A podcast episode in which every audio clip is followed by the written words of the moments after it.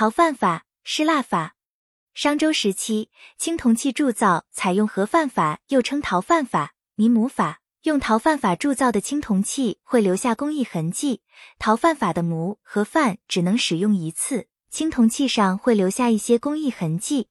到了春秋时期，施蜡法的创造是冶铸史上的一大进步。施蜡法铸造的器物玲珑剔透，有镂空的效果。陶范法首先是制范，先用泥土塑出一个样子，称为模，再用朱笔在模上画出各种花纹，然后雕刻。将模烘干，再用成滤过的细泥制成泥片，附在胎的外面，使成器形并显出花纹，这就是外范。外范分片的多少是器形的不同而定。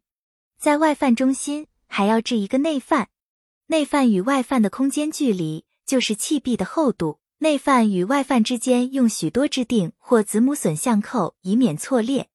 在外范之外用绳索和厚泥加固，就可以浇铸铜液了。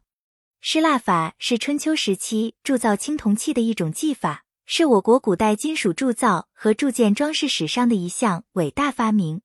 施蜡法的记载最早见于《唐会要》《洞天清录集》等古籍。